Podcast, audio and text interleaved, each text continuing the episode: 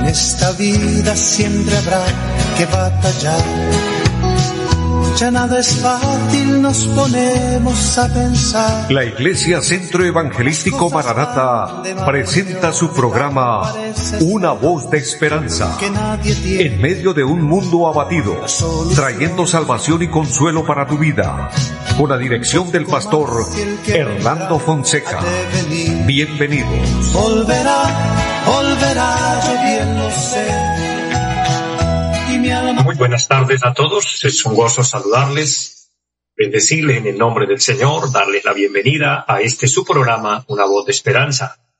Saludo a mi amigo André Felipe, quien está en la parte técnica del programa, y a todo el equipo de trabajo de Radio Melodía agradeciéndole a Dios quien nos permite esta nueva oportunidad, poder estar con ustedes nuevamente, hermanos, amigos, siervos, siervas de Dios, todos los que nos sintonizan, nos siguen a través de la radio, pero también a través del Facebook. Estar unánimes juntos, como dice la palabra del Señor, en un mismo propósito, en un mismo enfoque, en un mismo sentir, y es meditar en Dios, darle refrigerio a nuestra alma. Porque la palabra de Dios, ya que es el objetivo de nuestro programa, transmitir la palabra de Dios, es el alimento, es, es el agua fresca que, que nos da tranquilidad y gozo internamente. Y como dice el anuncio de nuestro programa, en medio de un mundo abatido, en medio de un mundo confundido, porque es lo que estamos viviendo, no solo viéndolo, sino viviéndolo ya ver la confusión que hoy estamos experimentando, ver cómo la maldad se ha incrementado, se ha multiplicado, como dice la palabra, la inseguridad en la que vivimos, la violencia, las guerras, las hambres, eh, las enfermedades y entre otras el avance de la tecnología. A muchos hoy, pues, en cierto modo le da uno pena decirlo, pero es la verdad, las personas que venimos de décadas anteriores, más, más nos ha golpeado a nosotros la tecnología.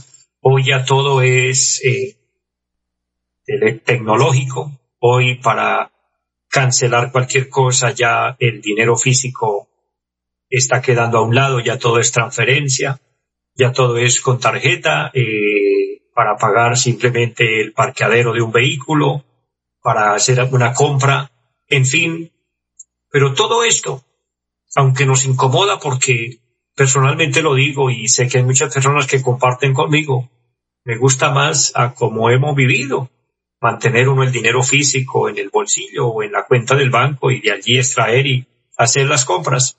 Ya todo eso ha cambiado. Pero sabe que todo eso lleva a un fin, donde dice la palabra que vendrá un gobierno mundial y nadie podrá comprar ni vender sin la autorización de ese gobierno se puede usted imaginar el control que va a existir, cómo ya pues nos controlan a todos, pero esto va a tener eh, un avance y va a haber un mayor rigor en esto de que una persona para comprar algo tenga que ser autorizado o para vender algo de la misma forma. Entonces eso indica de que solo la persona que califique y bíblicamente dice la palabra que habrá una marca mundial algo parecido como a un código. Pero bueno, la palabra de Dios descifra esto y dice que será la marca del anticristo y su número es 666. Bueno, eso es lo que la palabra de Dios anuncia. Pero sabe que eso indica que tendrán que las personas aceptar y estar de acuerdo con ese gobierno, estar de acuerdo con ese personaje que la Biblia llama el anticristo. Todo esto indica que estamos en el último tiempo, en la última hora. Por eso, Iglesia del Señor, estemos preparados, estemos listos y todo el que me escucha, porque Cristo viene pronto, porque pronto nos iremos a la eternidad con Dios. Bien, pero vamos a orar al Señor, vamos a pedirle que nos bendiga, que nos siga ayudando en este programa y en todo. Y si usted tiene peticiones, preséntalas delante de Dios. Yo oro por ustedes continuamente en mis devocionales, en mi tiempo de oración y meditación con Dios. Y también les ruego que por favor oren por este servidor. Recuerden el pastor Hernando Fonseca, que diario está con la ayuda de Dios transmitiendo en este horario por Radio Melodía este programa Una Voz de Esperanza. Oren para que este ministerio sea de bendición, para que el Señor me siga dando las fuerzas y pueda continuar.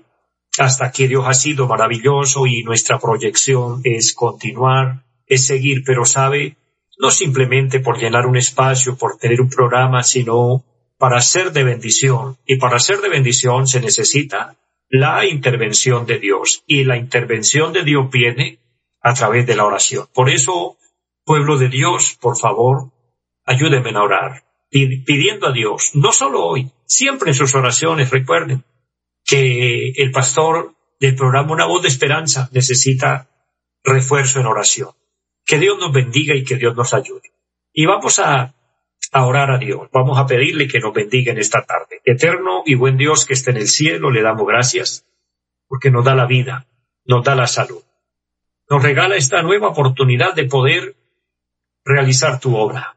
Yo le agradezco infinitamente por esta emisora preciosa que tú has permitido, por medio de la cual estamos transmitiendo tu palabra. Gracias a los medios que tú utilizas para que este programa se lleve a cabo. Y gracias por ayudarme, Dios, por el tiempo que tú me has permitido trabajar y ejercer, Señor, este ministerio. Gracias por todo lo que tú nos, permitirá todavía en el tiempo que falte que podamos continuar, que podamos seguir llevando tu palabra y siendo de bendición. Gracias por cada oyente, cada hombre, cada mujer que a la distancia está atento recibiendo la palabra. Los que nos sintonizan a través de la radio, los que nos siguen a través del Facebook. Dios maravilloso que en todo esté la mano de Dios. Y mira las necesidades, las peticiones de cada uno. Glorifícate Dios, extienda su gracia, su misericordia para con todos trae sanidad a los enfermos, liberación al cautivo. Oh Dios, trae consuelo al que está triste. Levanta, Señor, al caído, liberta, Señor, aquel que se siente oprimido. Dios, y trae salvación al perdido. Y bendice a todos. Pedimos que bendiga nuestra vida espiritual, la vida espiritual de la iglesia aquí en Colombia. Y efectivamente, Dios bendice nuestro país. Colombia es un país hermoso, pero necesita la ayuda divina, tu mano gloriosa, Señor. Todo lo ponemos en tus manos y confiamos que nos seguirás ayudando, nos seguirá bendiciendo en el nombre de Jesús. Amados, es una bendición orar, pero es una bendición confiar en Dios, apoyarnos en Él, tener descanso en Él. Y aunque no he nombrado aquí personas, pero la oración va dirigida por los enfermos. Así que los que me han pedido oración en esta tarde crean que Dios se glorifica en su vida, así que usted será sano, será sana de cualquier azote de enfermedad. La palabra dice que el Señor llevó nuestras enfermedades en la cruz y que por su llaga fuimos curados. Así que siéntase honrado, honrada, de que el Señor está de su lado, de que Él es nuestro ayudador. Como decía el salmista David, el Señor es mi ayudador, no temeré lo que me pueda hacer el hombre. El Señor es mi ayudador, no temeré lo que me pueda hacer el enemigo. Y como dijo el apóstol San Pablo, si Dios es por nosotros, ¿quién contra nosotros? Estamos en las manos de Dios, estamos apoyados en su gracia, en su misericordia. Por Él tenemos salvación, por Él tenemos redención. Y por la grande y bondadosa misericordia de Dios, estamos esperando a nuestro amado Señor, nuestro Salvador, para nuestro encuentro con Él. Recuérdelo porque Él viene pronto por su iglesia y nos reuniremos con Él y nos iremos a vivir la eternidad con Él. Hablar de la eternidad es una bendición. Hablar de la eternidad es hablar de nuestra salvación. Y es precisamente de lo que quiero compartir, aunque usted lo ha escuchado y tal vez una vez más lo va a oír acerca de la salvación, la salvación del alma. Y hablar de la salvación es enfocarnos en por qué somos salvos, por qué Dios envió un Salvador, por qué necesitamos un Salvador. Bueno, primero, porque la palabra de Dios dice que nosotros estábamos muertos en nuestros delitos y pecados. Segundo, porque la palabra dice que la paga del pecado es muerte. Eso lo registra Romanos 6:23. porque la paga del pecado es muerte. Y la muerte a la que se refiere allí es a la condenación, a la separación de Dios. Dios sabe de antemano todo esto, lo sabía, lo sabe, y por eso Él preparó un Salvador. Nos envió un Salvador llamado Jesucristo. Y por eso nos gozamos infinitamente. Mire, creo que en la mayoría de los casos, la primera palabra que escuchamos para aceptar a Cristo, para aceptar el Evangelio, es cuando alguien nos compartió o abrimos la Biblia y encontramos San Juan 3:16 y quiero leerlo. Es un versículo de los más amados y reconocidos en la Biblia. Dice, porque de tal manera amó Dios al mundo, que ha dado a su Hijo unigénito para que todo aquel que en él cree no se pierda, mas tenga vida eterna. Hay dos verdades aquí, para que no se pierda, podemos agregar muerte eterna.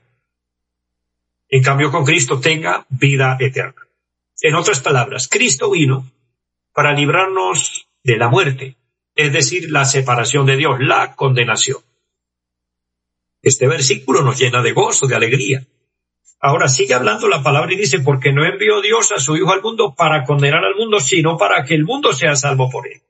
Pero para ser salvos se requiere creer en Cristo. Dice el verso 18, el que en él cree no es condenado porque, perdón, el que en él cree no es condenado, pero el que no cree, el que no cree, el que rechaza a Cristo, el que rechaza el Evangelio, el que rechaza la palabra de Dios, ya ha sido condenado por no creer en Jesucristo, el unigénito Hijo de Dios.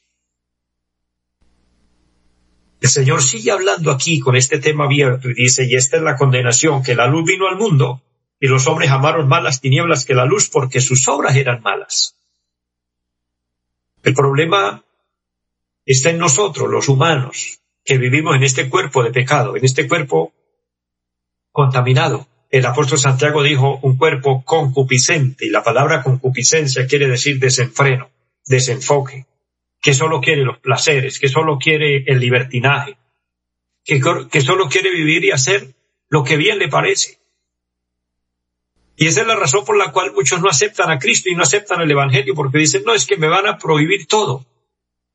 Quiero recordarles, no, la iglesia de Cristo los verdaderos predicadores, los verdaderos pastores, no le prohibimos a nadie nada.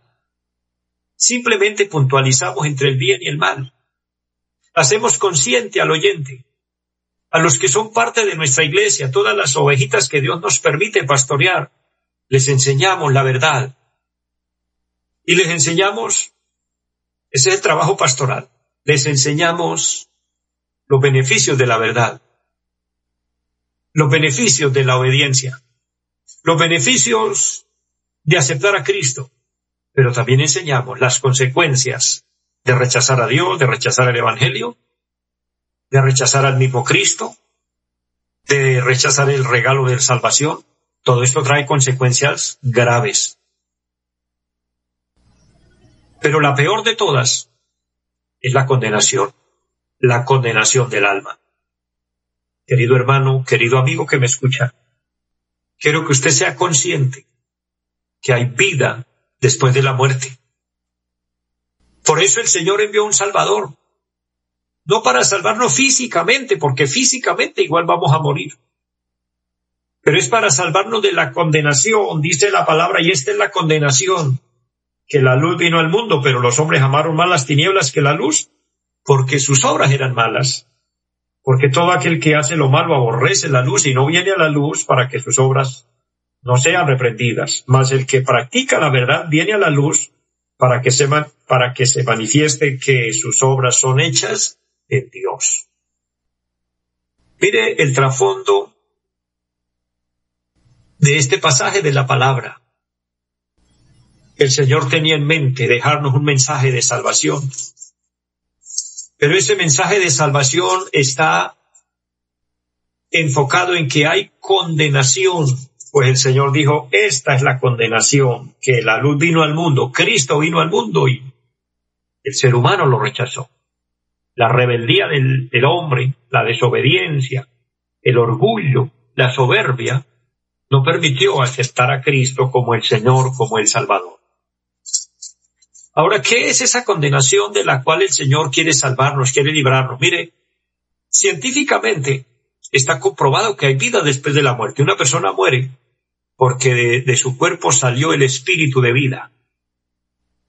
Ese espíritu de vida, ese espíritu, pero siente, siente como el nuestro, como, como, como estar vivos, solo que ya no se ve con nuestros ojos físicos, ya no se palpa con nuestras manos. Pero cuando una persona fallece, la vida que había dentro salió. Y eso queda un registro grande.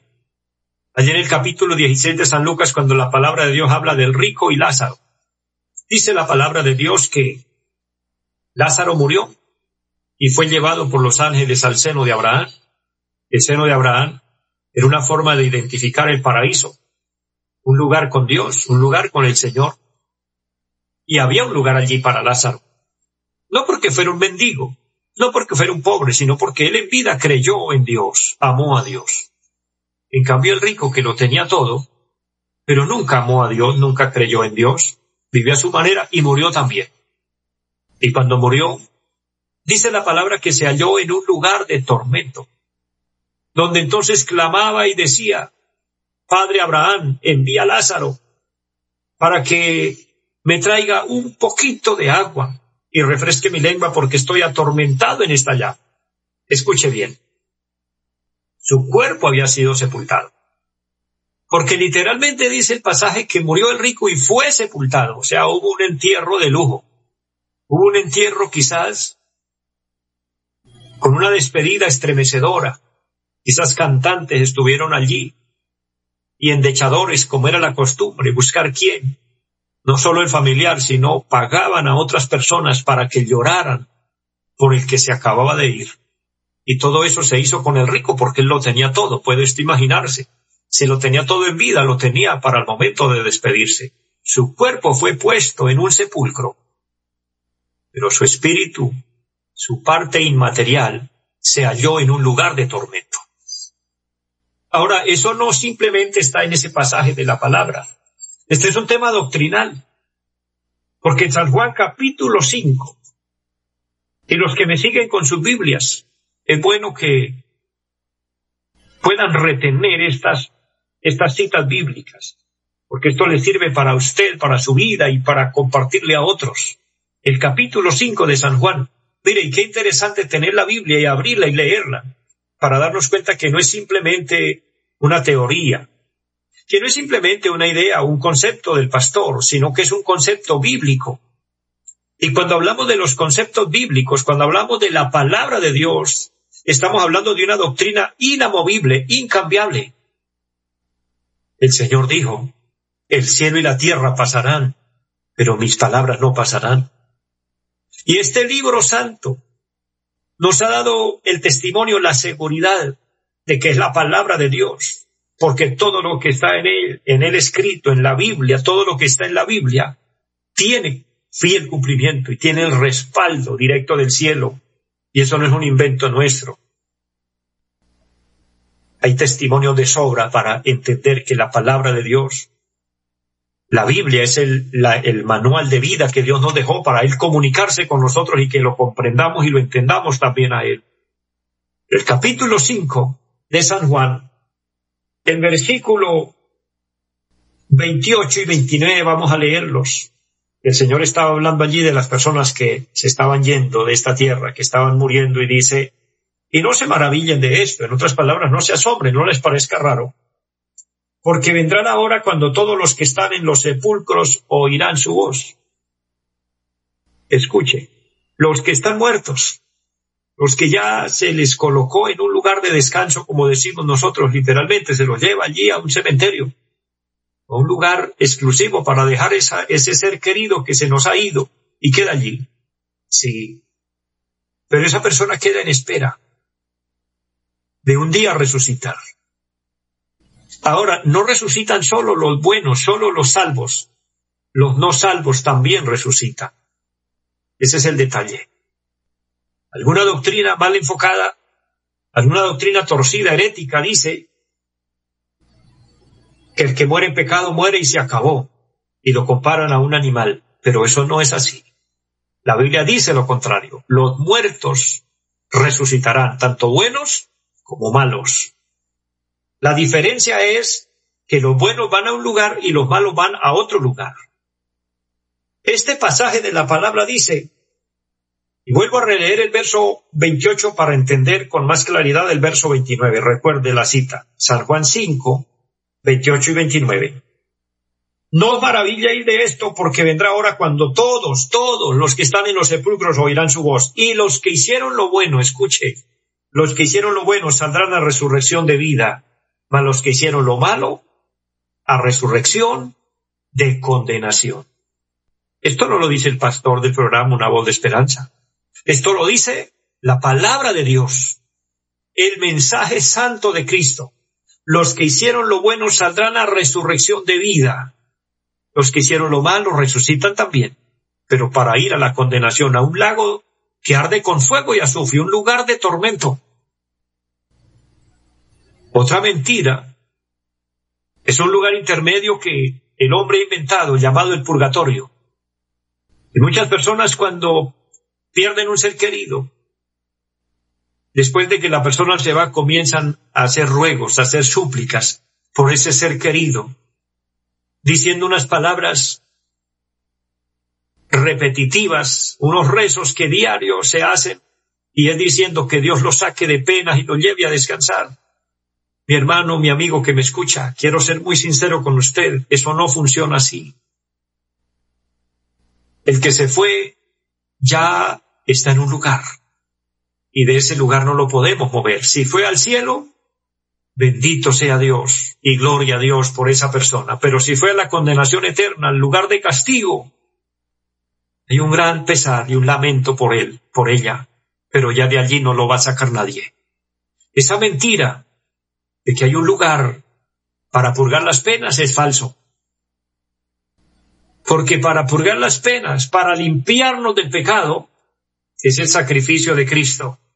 Y dijo el apóstol San Pablo en Gálatas capítulo 1, si tuviéramos que hacer otras cosas distintas, otras obras diferentes para limpiarnos del pecado, entonces por demás murió Cristo.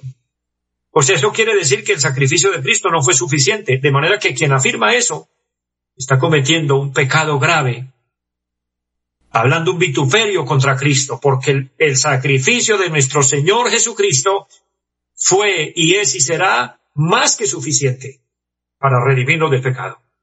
Es aceptarlo ahora que estamos en vida, es recibirlo ahora y tendremos salvación, porque después de muertos no habrá nada que hacer. Es hoy aceptar a Cristo y tendremos vida eterna. El no hacerlo será condenación eterna y nadie puede cambiar eso. Es la santa palabra de Dios. Termino invitando a aquel hombre, a aquella mujer, a aquella persona, joven, señorita, quien sea, que quiera aceptar a Cristo. Hazlo ahora. No espere que sea demasiado tarde. Ora de esta manera diciendo, Padre que está en el cielo, en el nombre de Jesús, le pido perdón por mis pecados. Me arrepiento. Y le pido me guarde de la condenación eterna y me ayude para alcanzar la salvación de mi alma. Perdóname, reconozco que te he ofendido. Abro mi corazón y te recibo como mi Señor, como mi Salvador. Te pido que me selles con tu Espíritu Santo y que mi nombre esté escrito en el libro de la vida. Amén. Dios bendiga a quien oró conmigo esta corta oración y lo hizo con fe. Vive para Dios y obedece a Dios y tendrás vida eterna. Les amo a todos, un abrazo fraternal en Cristo y les esperamos en nuestra próxima emisión. Feliz tarde para todos. Los invitamos a nuestra reunión en los días martes 7 de la noche, culto de oración Jueves 7 de la noche, enseñanza bíblica. Domingos 9 y 30 de la mañana, culto para toda la familia. Y 5 de la tarde, culto evangelístico. Los esperamos en la carrera séptima, número 371, Barrio Amaral Cuesta. Llámenos al 318-767-9537. Volverá, volverá, volverá. En esta vida siempre habrá que batallar ya nada es fácil, nos ponemos a pensar. La Iglesia Centro Evangelístico Mararata presentó su programa Una voz de esperanza. Los esperamos en nuestra próxima emisión. Volverá volverá, yo bien lo sé. Alma ya se desespera por volar